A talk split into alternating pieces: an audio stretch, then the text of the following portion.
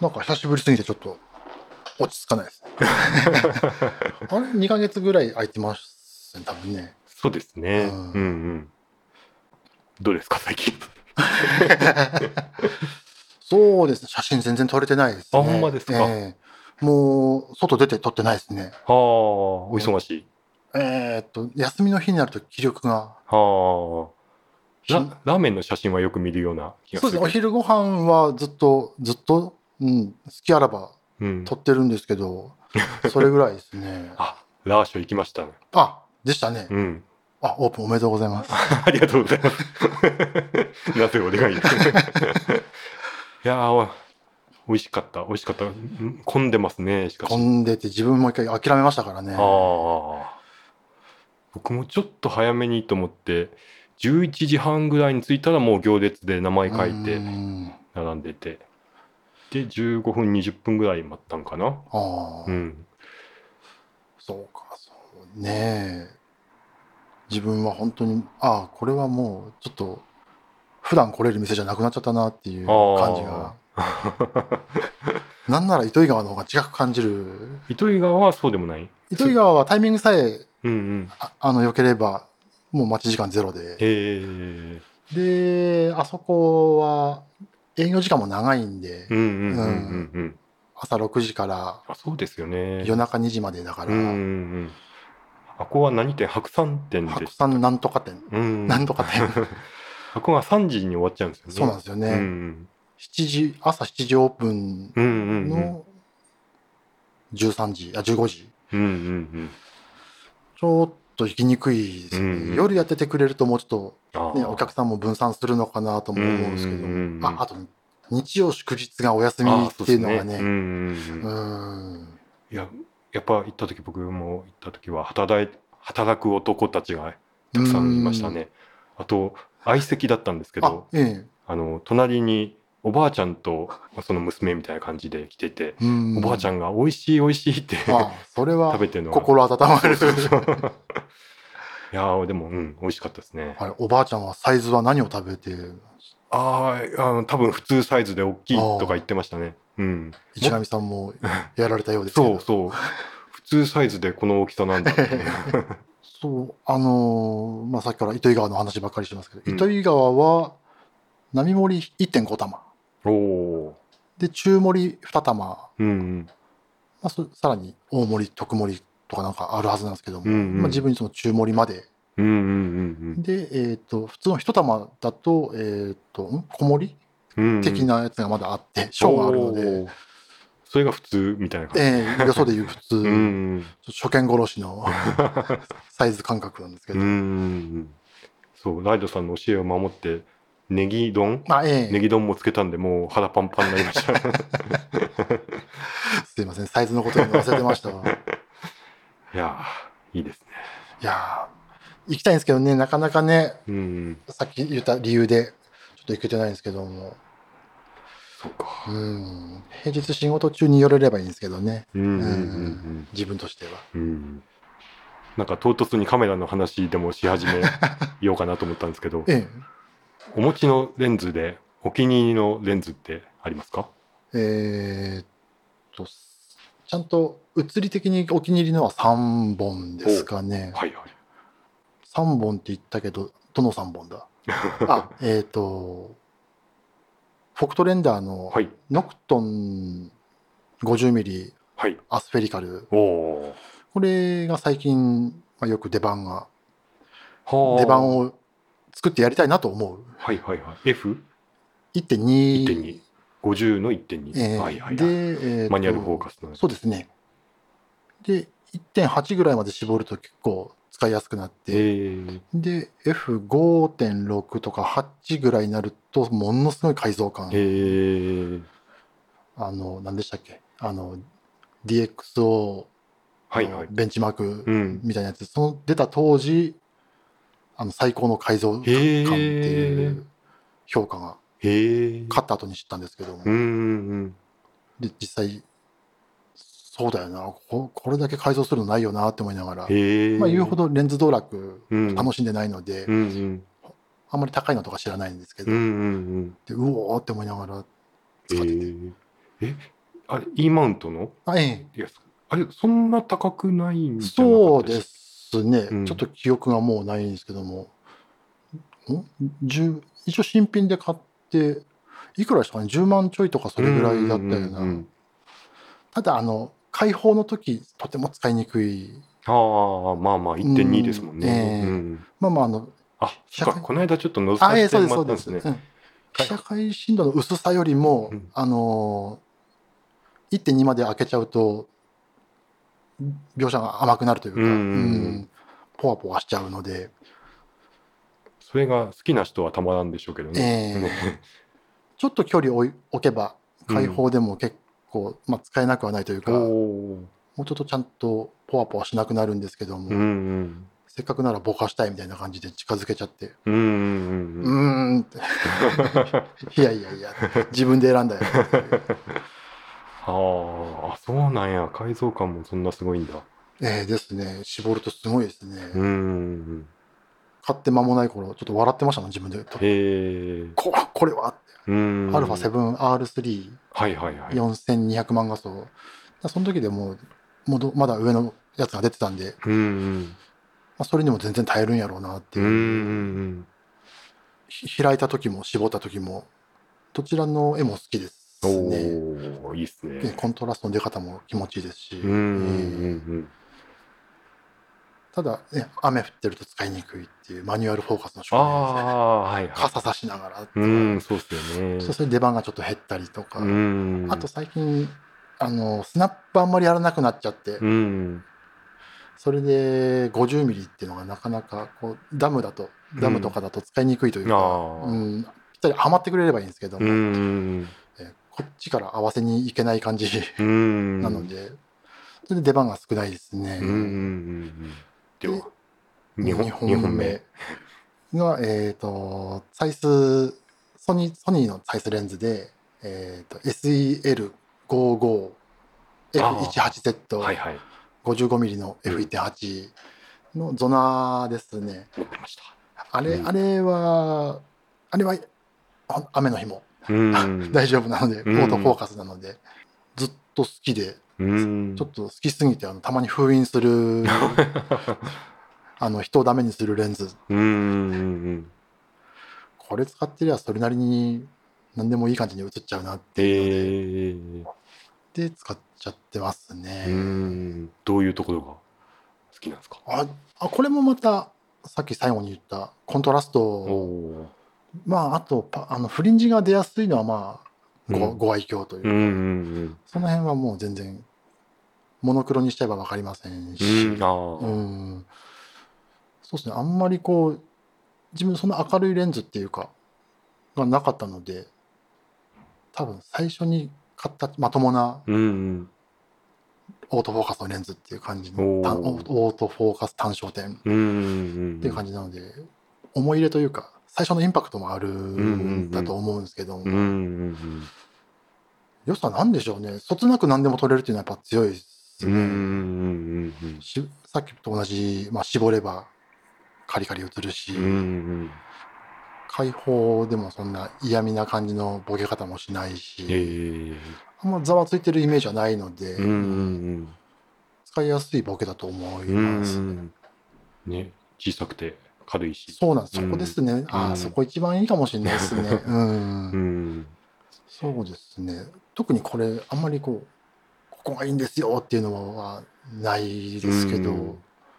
手放せないというか、うんうんまあこれは持ち続けるんだろうなというレンズですね。ね E マウントでいる間はそうですね。うん。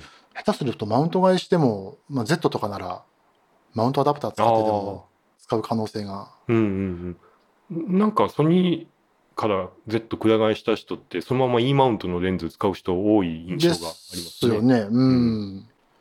何本か残して、うんうんおね、そこから順次移行していくみたいな、ええなんかオートフォーカスも使えるんですよね。あ、ですね。うん、らしいですね。一時期、そそのかされたことはあったんですけど、いやいやいやと。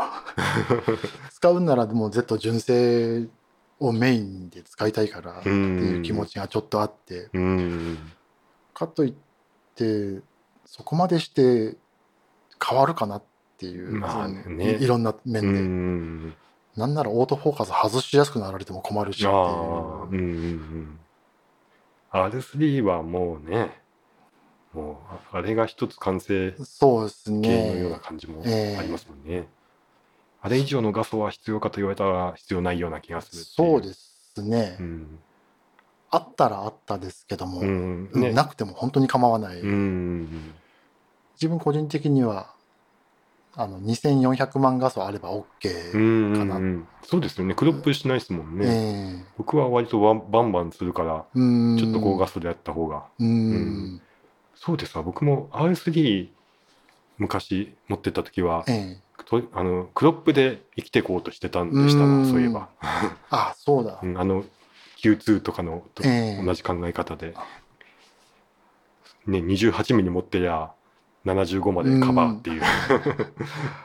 あれ何でしたっけ？あの、今のアルファ、えー、アルファ 7R4 と5の画素数があれば、APS-C キー、クロップしても APS-C キーよりも画素数が多いので、うんうんそれなら APS-C キー手放せるからいいのかなと思ったこともあったんですけども、まあ、APS-C キーのあのサイズ、このサイズ感はいいので、まあまあ、手放さないだろうし、無理した画素数の6300万画素でしたっけ？なんぼでしたっけ、うんうん。ああれ6000万画素超えを持ってて使わその画素数使わないのも気持ち悪いので、でバンバン使ったとしたら取り回しがええ。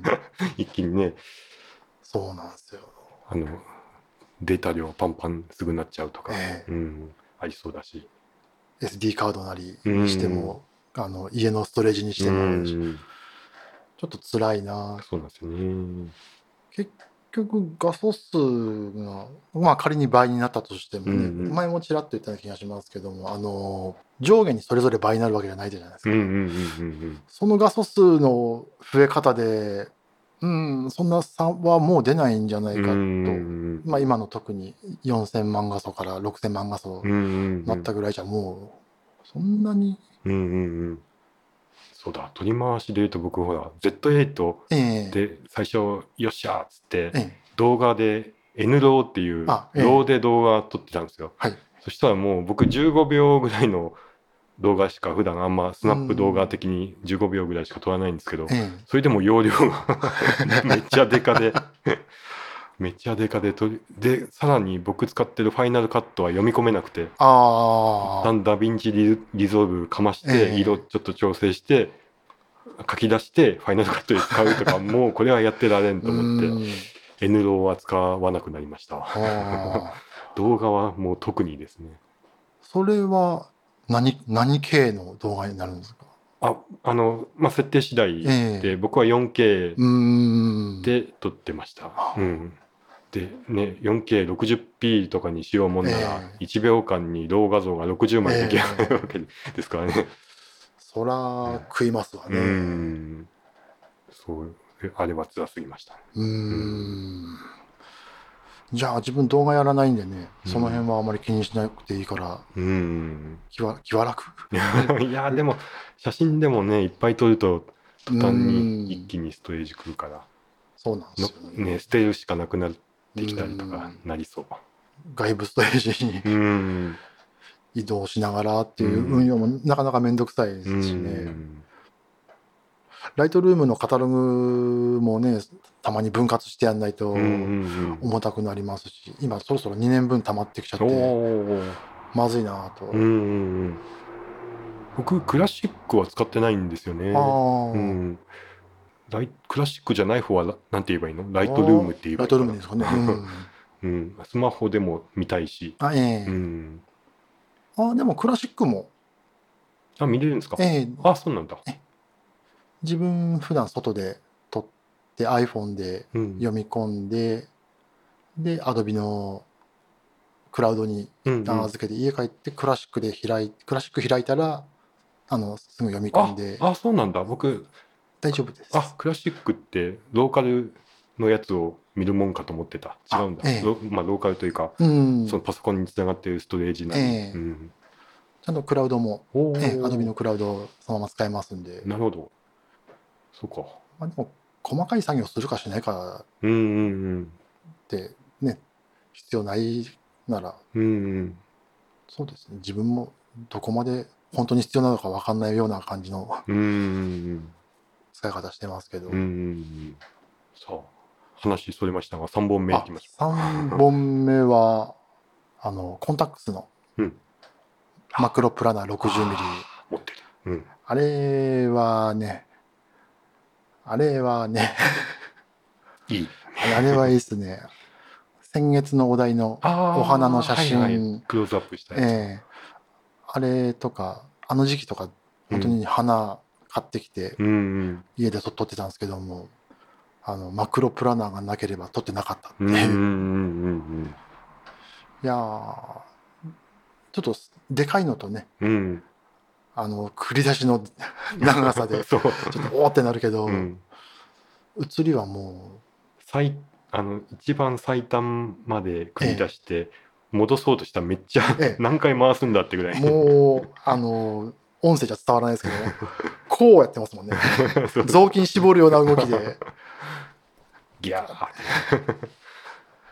て。あれの改造感とかは本当に好きですうんね。うんうんうん、自分多分確か最初に買ったサイズが APS-C 用のトゥイートうんうんうん。32mm 買ってその後に 50mm の、えー、と F1.7 の方のプラナー買ってその後に、え、それ何マウント？あえっ、とヤシコンああのえやつー、を。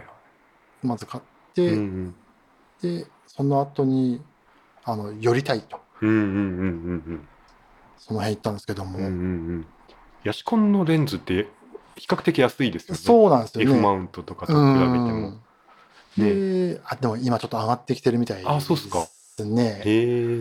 自分その F1.7 のうんプラナー 50mm うんうんうん。をこの間ちょっと調べ直した時に、えー、今こんなすんの？へえ。これ昔だったら F1.4 買えたじゃんっていうぐらいの価格だったような気がするんで、なるほど。僕もあのヤシコンのマクロプラナー買った理由は、えやっぱ F マウントより安くて、えうん。でボディも安コンタックスのうん、ボディが安かったんですね。2万以下とかでうん。出たんで、これあのボディとレンズセットで、ええ F マウントのマクロプラナーより全然安いってことに気がついて セットで買ったんですよね。うんまあ今これちょっと花撮ってる時に長いマクロ欲しいなとは思いましたね。100ミリとか？そうですね。うんうんうん60ミリワンパターンなうん。ああ。撮り方しかしてないなーって途中で思あ、って。そうですか。うん。まあまあ自分のババリエーションが、うん。頭の中のバリエーションが少ないせいが、ちょっとそれまで花全然撮ってこなかったんで、うんうん面白いなと思いながらうんうん撮り始めましたけど、うんうんうんうん三本ツワイスツワイスコシナ。そうですね。うんうん。コシナって好きですよね。男の子みんな好きですよね。コシナ。嫌いな男の子はいません。ねあの見た目も含めて、うん。ロマンの塊ねあ。のなんか姿勢とか、うあんの。朴突なウェブサイトとか。本当朴突ですよね。ディスってないですよ。ええいい意味で。うんうん、そうあの昨日届いたんですけど35ミリノクトン？あ、はい。となんだっけ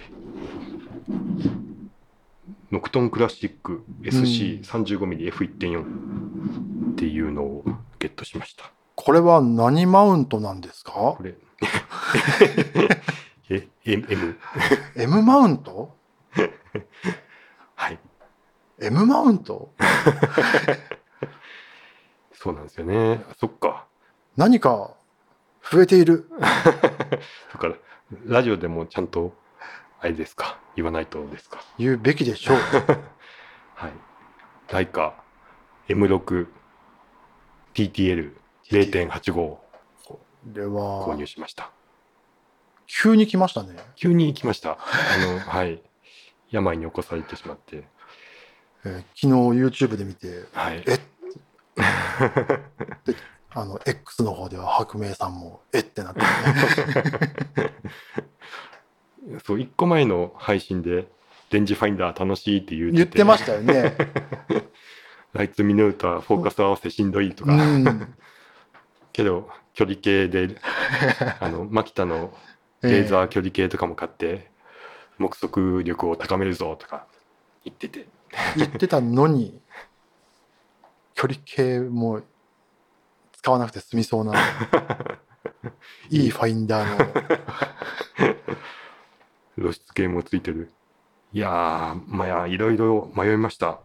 そうだ、う迷ん。あの M3 とかもあるし、なんならあの、えーそれこそコシナツアイスコシナツアイスのええ。あの、ツアイスイコンか。あ、うん。えあれとかもあれに最初しようと思ったりもしました。あのあれも相当いいしあれがなんなら一番最近出たうん、フィルムカメラだろうし、あー。2000年2004年とか多分出てるはずだし多分で M マウントをえつけれて、もうあれが多分最高なんだろうなと思いつつうん。まあまあ言うてもそっちもいい価格でまあライカもいい価格なんですけど、まあまあいい価格でしょうよ。うん、どっちもいい価格ならあの心がときめく方へと思ってう行っん。ちゃいましたけど、あの M って言っても M3 から始まって321456までフィルムかな？うん。で調べていくと本当、M って200種類あんねんで 急にガセネタを。っていうことに。し白、白と同じぐらいあるってこと。そうそうそう。あの限定版とかもあったりあとファインダー倍率とか。ええ。あ、なるほど、なるほど。各バージョン M3 の限定版とか、うん。ファイファインダー倍率違う版とかもうもうよくわからんくなってきたけど、まあ、最高期に出て ファインダー倍率がまあ大きく見えるうん。0.85っていう、なんか一般的なやつは0.7なんちゃら。うん。でそれだと28ミリカバーしてるけどええ。0.85だったらうん。28ミリはもう捨ててるんですよ。35ミリがギギリいけるぐらい、うん、あ、なるほど、なるほど。で基本50とかで使うつもりでいたから、うん。なるべくファインダー大きい方がいいなっていうところも決め手でしたかね。いや、さっきファインダー覗かせてもらいましたけど、これは、本当に実用的なファインダー。とびっくりしましえた。えあのピント合わせ開放でピン撮るカメラじゃないとか思ってたんですけど、うんいやこれ開放で撮れるぐらいピント合わせしやすいやそうですね。とうん。思いましたね。いやこのこれぐらいの感じならレンジファインダー使ってもいいかなって思いますね。うんうんうんううんん。いやー行っちゃいました。行きましたね。これでそうさっきのノクトン35ミリええ35ミリも。ラインナップ加わったんで一応 M マウントのレンズは3本あってうん。354050とあるんでうん。こ小刻みですけど であのライツミノルタ CL もともと持ってたやつもとまあレンズ違いでうん。使いあの使っていけるしあのフィルムなんでええ。一方は400で ISO400、うん。一方は ISO100 とかなんかそういう使い分けとかできそうだなと。あ、楽しんでますね。いやー楽しいです。フィルムな気分にまたなってきまして、うん。何かきっかけとかはあったんですか？これやっぱあの前回の話のあの展示見てあ、ええ。衝撃受けたっていうところで、うん。何かこうクイックに結果を求めるんじゃなくて、うん。ちょっとじっくり時間かかって成功率も低くなるだろうけどうんただなんかやっぱプリントがフィルムが出す絵っていうのが好きだから、うんなぜデジタルよりフィルムが好きなのかってうまく言語化できないんですけど、うんただまあ自分のその気持ちの動いてる方うん。に歩いていこうと思った感じですね。ね、フィルムを楽しめる時期もいつまでか分かりませんしね。うんうんあれ今、どこでしたっけ？どこか値下げしましたよね。中盤。ああロモ、あ、うんうんええうん。ねいいニュースでしたねですね。久々のフうん。ィルム関係のいいニュース。ね中盤フィルム値下げ。なかなか、ええって感じですよね。ええこのタイミングで。うんうん。あとはあれか。ペンタックスがなんかフィルムカメラ作ってるっていうあれ自分全然深掘りしてないんですけどあも。僕も軽くですけどなんか最初は多分ライトユーザー向けのうん最初出すっぽいってみたような気がする、あうん。ーだからコンパクトなのかうん。レンズ交換式でもない感じのやつとかなんかな。ライトユーザーならうん。ですね。う。ん。でもねペンタックス GR うん、GR も再びとか。今のレンズを積んで。うん、まあもともとキビキビ動くんですけど。動いてそうですよね。うん。うんペンタックスペンタックスあんまよくわかんないな。そうなんですよね。ペンタックス645ってまだ現役なんかな？現行モデルなのかああ、どうなんでしょうね。使ってる方もね、あデジタルデジタルがげ一応現行なんかな？あ古いけど。うん。ーペンタックスユーザーののね、フォロワーさんというか、X でつながってる方はうん。結構いるんですけど、近場になかなかいないんですああよ、ね。うんうんうんうん。あ、この時期、急に話変わっちゃいますけども、ナタデラはい。に行くとペンタックスの人たちがえいっぱいいらっしゃる気がします。ー、あそうなんですか？何年か前に行った時に、なんか時空歪んじゃったのかなっていうぐらいペンタックスの方見かけて、違う世界線に。いてあれ？ここどこだ？っていう。でたまたまなんかそういう集いがあったとか？ああ、いや、2、3人ずつこう固まってて、別にその一緒に来たって感じじゃないの、ない感じでしたけどえ中盤？えいや、35ミリ。35ミリか、今現行の APS 式とか、その辺なのか、ほちょっとあまりジロジロううん。見ちゃうの怖いので、うん。怖いので、そうっすか。ええ。うわあ、多いな。紅葉の時期あの白山スーパー林道で三脚構えてるおじさんがいてじーっと見たらあのペンタックス645のフィルムの方中盤のう方ん。使ってる人とかいましたね、あうん。あっちの方白山方面はこあ紅葉ど取りがちなんですかね。ああと風景強いイメージはありますよ、ね。ああなるほど。うん。うん。ペンタックスあのまあ僕はババケペンちゃんがあ、ええですね。いますけど。ど、市上さんといえば。ああそんな大 そんな代名詞的なもんじゃないかもしれない。バケペンちゃんはまあちょっと中盤フィルムでやっぱちょっとた高いからまあそんなに頻度、高頻度では使えてないっていうのと、あのレンズなんていうんですかねやっぱちょっと古いレンズだからうん。個体差もあるかもしれないですけどコーティングが弱いのか。結こう荒れるという荒れる逆光に弱いだいぶ弱いとかなイメージがあってやっぱりね万能なカメラってないんですよね、うん。あのこういうシーンにはちょっと曇ってたりするともう安心して使えるんですようんけどうん晴れてる日はちょっとうん。使わんとこうっていう気になっちゃうんですよね、とか。使ってあげたいカメラではある。そうなんですけどね。ロマのフィルム。うんうんうん。使ってあげてくださいよ。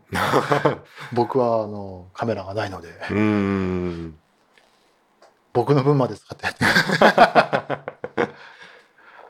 あと、この間のあの、YouTube で上げてらっしゃった、何でしたっけ？ああふふもと。ふもとフィルム、ええ。うん。あれは、あれはどこ、どこで作ってるとかって。あれねあれ情報がほぼないんですよ、うん。あの公式サイトもあるんですけど情報薄くて。うん。あの OEM ああいう感じのなんかパッケージ凝ったやつって、ええ。どっかの OEM で中身中身はどっかのロモのこれとかなんかあるんかなとか、えそう思ってました。うん、わかんないんですよ本うん。当情報なくて、うん、あれ、価格的には、価格あのその商品提供していただいた文明堂さんに聞いたところえっとね1900いくらとかうん。まあまあ普通普通な感でじ24枚でしたっけ？24枚。盛り上がってる雰囲気はあるんですけどね、フィルム。うん。フィルムね。いくら盛り上がったところで、ね、こう、ハリウッドで使われ続けてた頃に比べると、うん消費量が全然違いますもんね。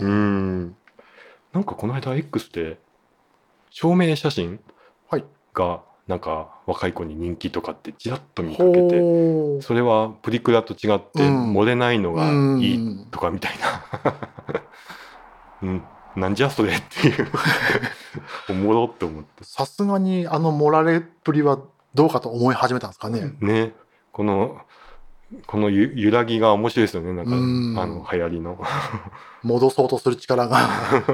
うん。うん富士フィルムとかの高性能なフィルムで、うん。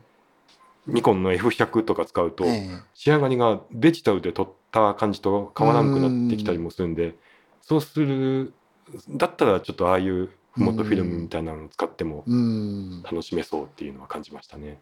ね、フィルムはもともと別にそういうね、え、エモ、エモくなるのは体色とかやっぱその辺だと思うんで、本来きっちり写したいっていう技術者さうんうんうんんが作ってるとは思うんでね。うんうんそうそうニコンの F100 使えばオートフォーカスバシバシっと効いて、うんもう 本当デジタルで撮ったのと変わらないですうよね。ん。あという話で思い出しましたけどああのさっきのレンジファインダーとかの盛り上がりのところで、ええ。ほら前の公表会であはい。肩が抜けた写真っ あれ、ほんていう表 あの公表があったじゃないですか。あれ、面白すぎますわ、はるかさん。であの僕そのライツミネルタ CL で撮った写真そんな多くなかったんですけどええ見返すと肩が抜けてました。脱臼？脱臼あちゃんと脱臼できてる。僕も脱臼できた写真撮れてたじゃんと思って。塩の富士。脱臼癖、え、ライツミノルタ使うと脱臼癖がつく？うん、黄金の右か。あそれは輪島の黄金の左か。そうあのそうですよ。あの一眼レフでレフに反射したうん。絵を見るともう仕上がりに近い絵が見えるから、うんうんうん。肩にやっぱ力が入るんですよ肩抜けないんですよ 抜こうと思っても抜抜けない。そうそう それがあの素通しのうん。ファインダーだと肩スポッと 軽く抜けますね。そうそうそう力力めないうん。感じがそれに気づいて、ううんん。そこそれもありまししたレンジファインダー最近のめり込んだ理由としてレンジファインダーもね、楽しそうなんですけどね。すごい楽しそうなんですけどね。うんちょっと富士富士に行くつもりは正直ないんですよ、個人的に。うん画質的に自分のこう求めるものと違っているというか。まあ、気づかないんでしょうけどね、多分と取れば。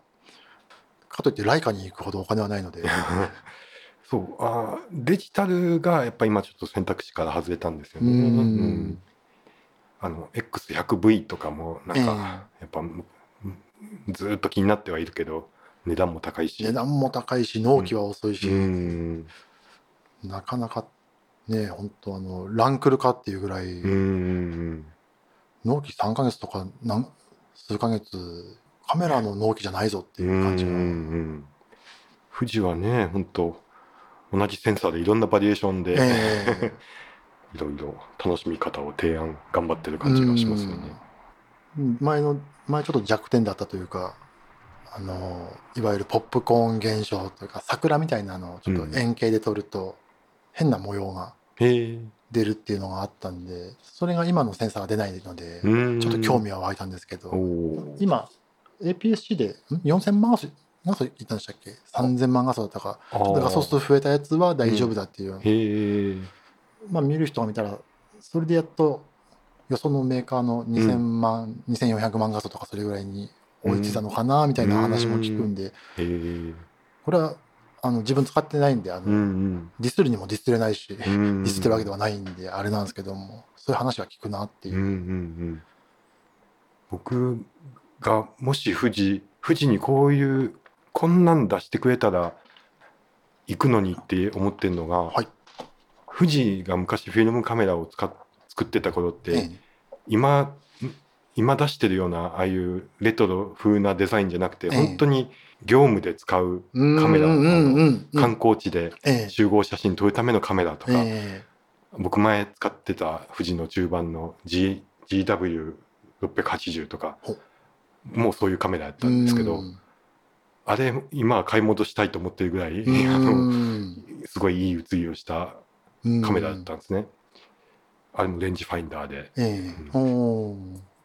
見た目もっさくてもなんか業務用の カメラとかあとちょっと名前ど忘れしたけどじゃあの蛇腹式の中あ盤はい。ちょっと前に数年前かちょっと前かにもう廃盤になったと思うんですけど、うーん。蛇腹で67番かな、おええ。で67と68 66切り替えれるようなレバーもあったりする蛇腹の中盤フィルムカメラがあってめっちゃかっこいいんですよそれが。ほうほう。うん、そうそれの復刻とかそれのオマージュとかええ。してくれたら僕は行きますよ。ああ、うん。なかなかもうフィルムは作らないとはうん、思うフィルム機は作らないと思うのでデジタルであそ,、ね、オマージュ系、そうなんですよね。デジタルあの中盤の富士のカメラもあるけどえね。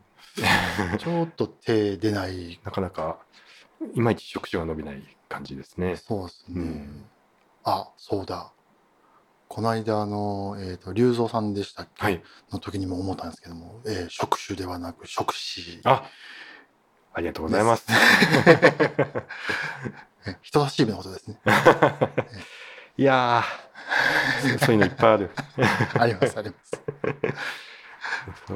そうだあの前回のやつで言うとプリントのサイズええ。ほら全紙とかいろいろサイズその辺よくわかんないから、うん、A4 か A3 かみたいな。え とかしか分かってないからそうしか言えないんですよね。えねえなかなかでもねこう普段から触れてないとうん、その辺は覚えないというか、うん、食事はちょっとはずいな。あのあれじゃ切ってもらっても全然構わあない。いやいやいや。ここは息です。逆に。恥ずかしめを恥ずかしくなることで強くインプットされるっていう、うん。それを恥ずかしがってたら配信できなくなっちゃう。日本語難しい。今度友達が金沢に遊びに来るんですけどもほい。どこに取りに行こうかなと。はとりあえずあの東茶屋街、はい。あの辺は行きますし、はいはい。あとは、えー片町方面うんうん。昼間になるのか夜になるのかわかんないですけども、うんうん。ちょっとスナップしようかなとは思ってるんですけども、写真が趣味の友達、ええ。うんまあその2つはパッと浮かぶとまあころですね。あのね新天地うん行けばね、森山大道の。あれまだやってるんまだやってる。ああ。とはまあベタだとまあその新天地とか片町界隈のついでに長町武家屋敷あまで足を伸ばすとか。ね。うん。うん。ねあこあの鈴木大雪館とかもああ、ね自分も行ったことないんで行きたいんですけどね、うんうんうんここからだと近いんですよね。こっからそうですね事務所からは割と歩いても行けるぐらいな、うん。あのね21世紀美術館行くならうん。ちょっと足を伸ばせばう行けますんからね、あともうその辺21世紀美術館鈴木大雪館であの階段美術の小道っていうほう。石段坂道を登っていくと、ええ。あの上に本田の森があってあええ。現実美術館があるってういうん。感じなんで、あの辺も本田の森もいいですよ。うん、うん。ホンダの森は近くまで行くけどちゃんと見たことないですね、うんうんあそこの兵器商とかあの辺はうろうろしたしましたけど、あのカメラ始めて間もない頃というかスナップ始めて間もない頃にうろうろしてましたけど、そうあの辺とか全然行ってないんでうんうん。久しぶりに自分が撮り撮るために行きましょうかね。うん。うん。あうん、兼六園とかベタなところはそう。そこちょっと悩んでるんですよ。うん。この時期どうなのかな。ああ。紅葉。こういう11月ぐらいですのね頭、が一番すごいのがあー僕あの兼六園の兼六園の正面ってど正面、まあ、金沢城方面から行ったとしたら、一番左奥にはい。山崎山ってあるんですね。ほちっちゃいあの人工的に作られた山なんですけど、であのちょっと登ると、ええあ東屋？う。うん。合ってる？え、合ってます。はい。東屋があっええてちょっと休めたりするんですけど、そうんそこの紅葉ものすごいほう。で綺麗で山崎山ちょっと調べてみてくだ了さいよ。解です。覚えておきます。山崎山最高ですよ。11月の頭の予定なんで、うん、ちょうどいいタイミングかもしれない最高のタイミングだと思います。あと2週間後ですかね。うん、うん。それはいい時期だ。うんね、冬、冬もいいですけども、うんあ、そうだ、紅葉がビシッとき来てくれればうんいいタイミングです。ね。うん。うんちょっと自分もね、全然最近スナップ撮ってないんでね、今すごいマイクから離れちゃいましたね。スナップ全然撮ってないんで、スナップ撮りたいんですけどね、うん今日もちょっと撮ってからここ遊びに来ようと思ってたらね、お昼寝しちゃって、撮りたいものも撮らずに、撮りたいものも特にないので、うんまあまあ、あの、下見程度にちょっと見てこ見てこようかなと。うんうんうん。ああ、なるほど。茶屋町とか行ってこようかなと。うんうんあとね、フォクトレンダー、ノクトン開放に近いところでなんかうんうん撮りたいなっていう気持ちがあったので、うんうん。そうだわ。僕、スナップ途中にカフェ入るとかっていうのはほぼないのけど、あ、僕もないです。うん、白明さんとかね、ゆきこまさんとか。あね、いろんなカフェ行ってるから、ええもっと詳しいでしょうね。うん。あこう行くならあのカフェ行ったら、うん。み、たいな。あそうですね、うん、ちょっと聞いてみましょうかね。うんうんあと、あの、ここ来る前にいろいろ考えてたのが、うん。撮影機材としての車とかね、ほ別に造形が深くないので、これ、以上ないないんですけど、う。機材？撮影機材としての車、うん。まあまあ自分ダム行くにしても、あの、まあ、例えば林道みたいなところを通らされることもあるんで、例えば逆にジムニーとかうんうんうん。乗っていけば楽なんだろうなっていう時と、あーうん長距離走るんで、うん。うんうん。長距離で疲れない車の方がいいパターンと、うんうんうんとかって考えたんですけども、うんあの、アンセル・アダムスがあの車の上にキャリアつけて。そこの上に三脚据えて。グランドキャニオン撮ってる絵とか。そういうのできたら楽だろうなっていう、あそれだけで高さ1.8メーター稼げるなって思う。といいなと思うんですけど、なかなか上に乗れるようなキャリアが。ないので、何かちょっと次の車の時は、その辺含めたちょっと車選びをするのもありかなあ。と。うんうん。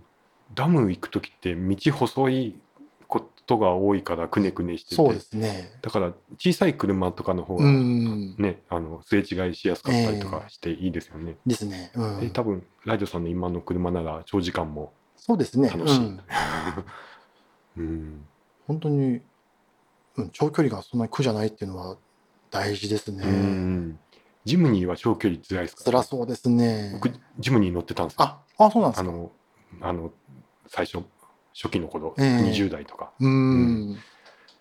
免免許取って1週間で親戚から安く譲ってもらったジムニーを廃車にして。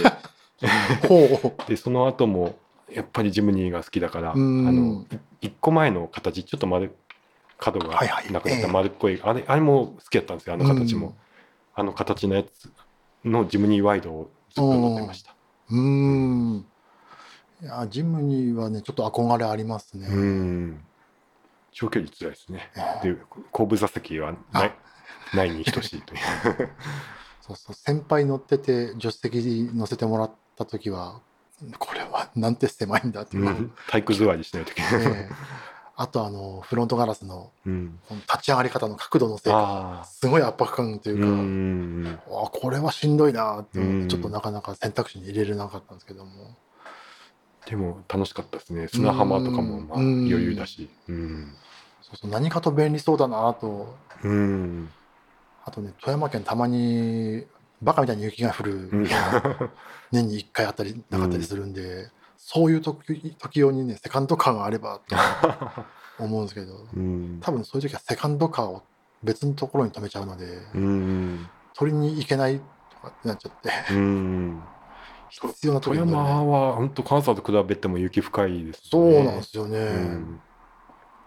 多分何年か前の雪ひどかった時は、富山県ではスタックとかしなかったんですけども、うん。金沢の除雪が、あ除雪体制のせいで、おかげで、おかげで、あの、コンビニの駐車場でうん。ハマっちゃって、うん。引っ越しの堺の方が4人ぐらいスコップ持ってちょうど現れて、うん助けてもらった思いが、ありがとう堺。うん2018年か17年かぐらい、うんあの、あの時はひどかった。ろ平野部で60センチ、あもうちょい行ったかなね。うんうん、金沢でそんぐらいだから、富山はもうちょっと深かったような気もしますね。ですね。ううんん。でもまだ、こっちよりは除雪が多少、降り始めの時はひどかったですけども、うんその後の対処はまだ早かった気がする。うん早くもなかったんですけどねう。ん。金沢の方ね、スコップ持ってなかったりするじゃないですか。ああ、そうっすか。コンビニでスコップ貸してくださいって言ったらプラスチックのプラスチックでうん樹脂製のうんふがふがのやつを渡されて、いや、これじゃ無理やろって。うん、えそうなんですよね。雪降ったら絶対車に積んどかないとやばいですもん。ね。うん。で、そうなってからホームセンター駆け込んでも売り切れなんでですすね。あと、車以外にね、あの、撮影の時の服装とか、ほ撮影機材としての服みたいな。こと、う。なんかあります？まあ、別にないですね。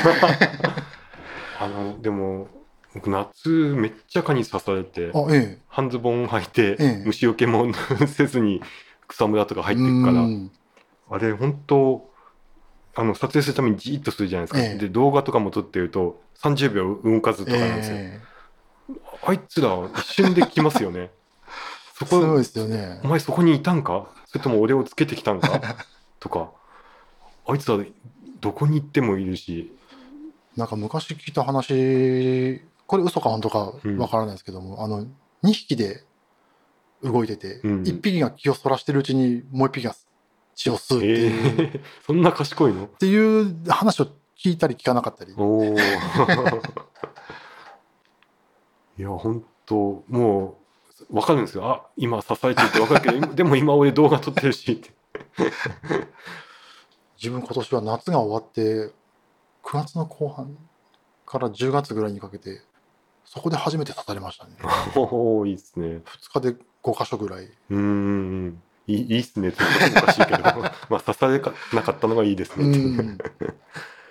めっちゃ刺されたもうずっとかゆみ止めを常備してましたもん。あだからまあ森入るならちゃんとあ 虫対策はしてけよ。いあと夏は帽子かぶって。うん。そんな雨の日対策というかそんな、うん。あのカメラバッグも防水じゃないと飽きまへんとかそこまでは、うまあん。ね雨の日そこまで無理して取りに行かないし。うんうん。雨楽しいんですけどね、うんたのあすごいお腹鳴りました。僕持ってる防水対応のフィルムカメラでええ。現場監督あえあれをまた使いたくなってきたから、ん。あれであれなら西川の中突っ込んでうん。空見上げて撮れたりできるはずなんで、浅瀬ぐらいなら生活防水どころかもうちょっと上のもうちょっと上のうん。やつでした、うん。今あれそうだ。オリンパス。オリンパス、OM システムうんうん。の、えっ、と TG TG7 になるんですかね次。うんあのあ完全防水のはいはいはい。G 色っぽい感じの、うんうんうん。あれが出ますね。出たのか出て出るのか。あれもあの半年に1回ぐらいあれが気になる時期がなりますね。来ますね。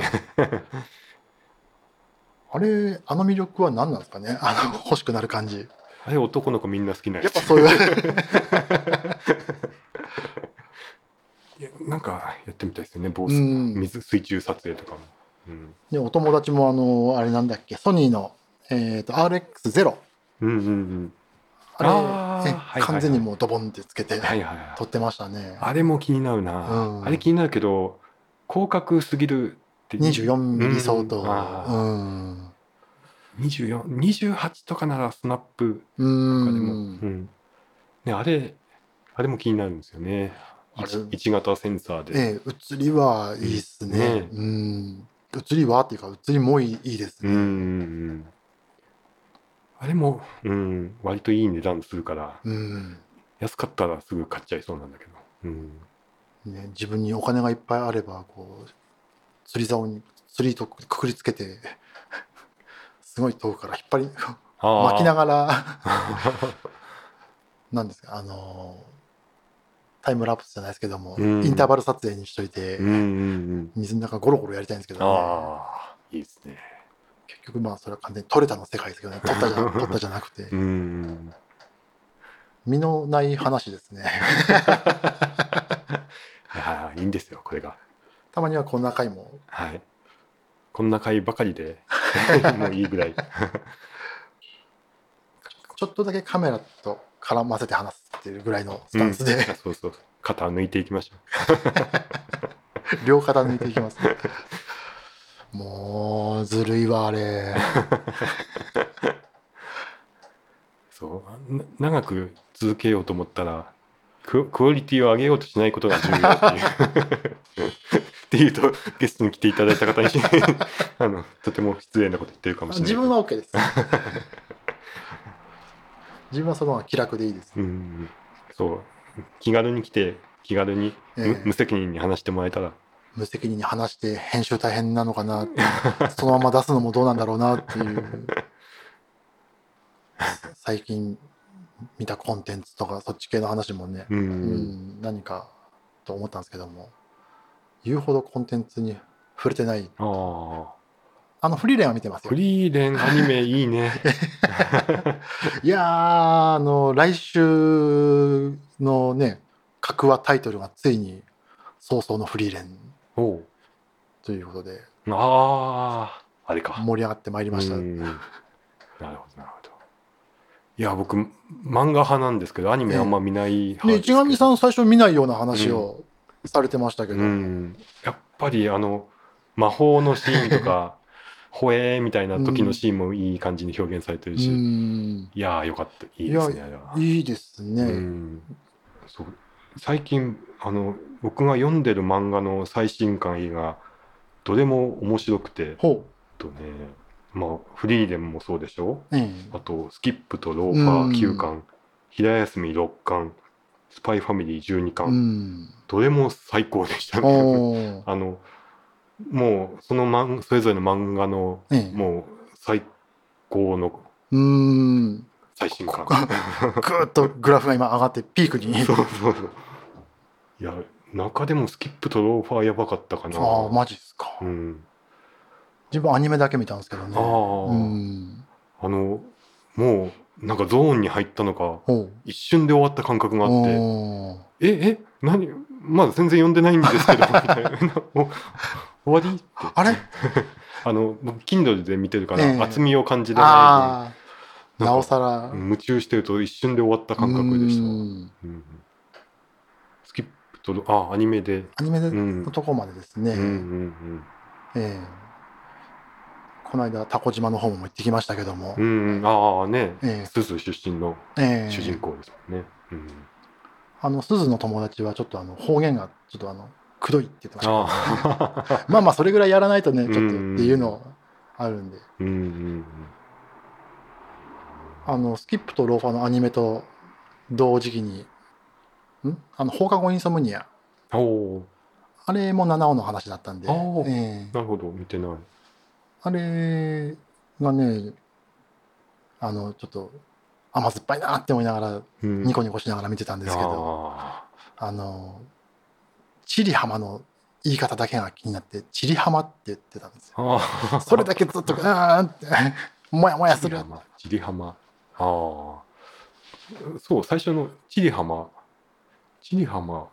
あれ？僕どっちで言うかな。チリハマ。チリハマかやっぱりそうかああ自分チリハマなんですよ。ああそう。富山県富山県なんですかね。自分だけなんですかね。チリハマ、あああそそっちかな？うん。えーなんかその辺がちょっとであの金沢金沢？石川県出身の声優さんが絡んでたのでなんでそこじゃあ合ってんのかなって。うん。今思いましたね、うん。逆に合ってんのかな。逆に、なるほうんね、あとはちいかわぐらいしか見てないですけどね、ど ねすごい人気みたいですね。僕あんまテレビ見ないから。えー自分もあのアマゾンプライムビデオで、全全部見れるので。あれプライムで見れるの？えーで1話あたり、えー、とあれ エンディングの曲も含めて2分とか3分とかなんで、うん。あのあっちゅう間に見終わっちゃって 今100何話あるはずなんですけど最初の頃は何話2話ずつとかの構成だったんですけど、うん後半1話ずつのいなので今アマゾンプライムで90何話とかで、うん中の話的には100何話。うんうん1本1分としても2時間で見れちゃう。うーんでオープニングあじゃあエンディングの曲があるのでそこ飛ばせばもうその半分ぐらい。うーん。へえ。あのそうか見てみよう。ええちょっとあのあこういう話だったんだ。っていうえ筋筋あるの？あの一応ストーリーありまあそうなんだすしなんか原作の方はここしばらく続きものというかおおあの、うん、ちゃんとつながってる話あそうなんだ。なんキャラクターものかと。あの結構重い話もあ、えー。重い重いというか深いとまでは言わないですけども、うん。なんていうのメタジャンルじゃないですけども、うん。普通のそういうキャラクターアニメ的な子供向けにも作れるけども大人が見てもうんうん。あっていうところがあるなっていう、どれぐらいの頻度であっていうところがあるかはちょっとあれですけど、うんうへん。なるほど。ーっていう感じで見てましたえね。ー、見てみよう。じゃああのいろんな話ししてまとまらないんでえなんかいいこいいこと言って締めてください。えいいこと言いましょうか。はい いいこと何系のいいこと言いましょうか？じゃああの写真系で写真系で。ああそうですね。あのあそうこの間あの木村伊兵衛の展示、うん展示って言うとあれですけど木村伊兵衛展うんを見に行ったんですけどもあれ展示が100百何十枚はいあって疲れるなって あの結構もうまあ順路うんうん。がこう決まっててはい。見ていくじゃないですか、うん。結構序盤に集中力使いすぎて、わかる。わかる。あの僕もあの川瀬先日蓮水の。ええ。あええ。版画家のうん。展示見に行ったんですよ。めっちゃ数多くて、うん。あのもう後半流しました、うん。あれもったいないなと思って、うん。まあで、まあ、別の方写真系じゃない人なんですけども、うん。あの2回見に行ったらいいよっていう話を。うん。で、まあ、今回の木村伊兵衛に関してはあの図録的なものも買ったので、うんあの絵と違ってこう,、こう筆の使い方筆使いとかを,、うんうんしっかり見るとかじゃないので、うんうん。そこまで集中してみたりとか、えー実際に美術館での展示を見る必要まではないのかなといったらあれですけども、そっちの方がいいはいいんですけども図録でまあある程度こう終えるなっていうのがんでちょっと2回目行ってないんですけど、でこん先ほどちらっと話したドアのうん。ドア脳展が今度同じ美術館であるんですけども、さっきちらっとって言って録音前ですねあれ。ね。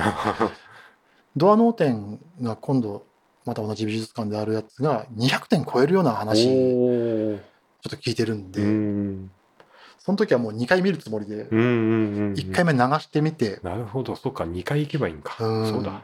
うん。大人だからそんなねお金的にうん。辛いってこともないですしね,、うんねでこっちの美術館っていうか、まあ、21世紀美術館は別にして、うんうん。大体そんな混んでることもないですからね。ないですないです。うん。県立美術館とかな。うん。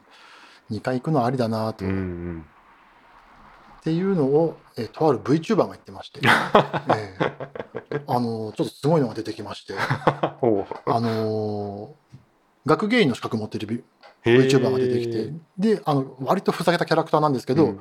美術系の話は真面目っていう。ちょっとその人があの2回行くようなことを勧めてて、うん。なるほどなるほどと、うんうん。確かにそうだわうん。うんまあボリュームだけの話じゃなくてもえねえなんか2回行くとまたうん見え方変わってきそうだし。うん。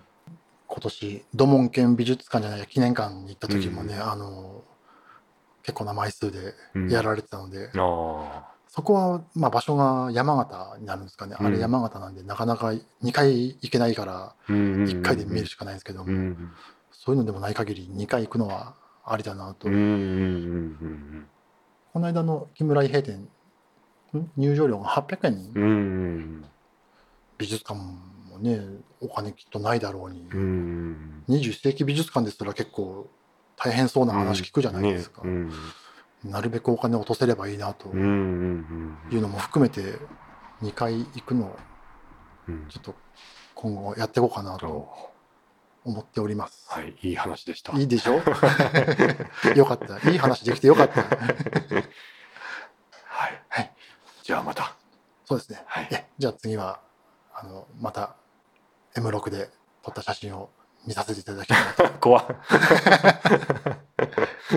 また今度どっか一緒に撮りに行きましょあーそうですね。ええ行きましょう。なかなか市上さんとはまだダムしか行ってないんで、う。うんうんうん。あこの間あの内川ダムの話ちょっとああ。2回目出てもらった時に前回収録を行ってきたんですよねっていう。は通りダムあ、あ、えっと、ダムか。また別ダムですね内川ダム？あれ？僕？このツイートはい、あれ内川ダム？多分ああ、の内川って書いてあった。うんあれ、通りダムと違うんだ。別ですあ僕同じ場所、通りダムと勘違いしてた。あなんか、あ、そっか、前通りダムか。ですねあ、僕、もう何にもかも間違えてる。え形式から違うダムですねあ、そうですか。え 確かに、池ありましたね、でっかい。池池というか、またダムか。ええダム湖うん。内川ダム長い間行ってないですねあ、案内してもらってなかった。ですね嘘ついた。ぜひいろんなダムにはい。2回 行っていただいてそうですね。お金落とすところはないですけども 確かに。でもまあ、こうして SNS でシェアすることがええダムの存在を広めてあげるそう そうと。わかんないな。冬のダムも行きましょうかねあ、そうですね。うんはい。道が怖いですけどうん、確かに。はい。では、またよろしくお願いします。皆さんご安全にはい。ライドさんでした。ありがとうございました。あありがとうございました